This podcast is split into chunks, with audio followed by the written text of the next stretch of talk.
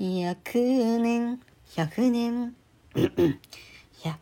年経っても好きでいてね。みんなの前で困るセンターに。それでも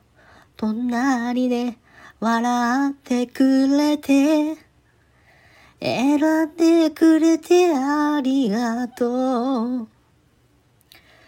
どれほど深く信じ合ってもわからないことも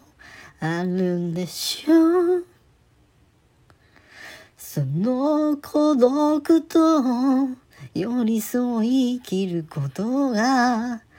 愛するということかもしれないからいつか父さんみたいに大きな背中でいつか母さ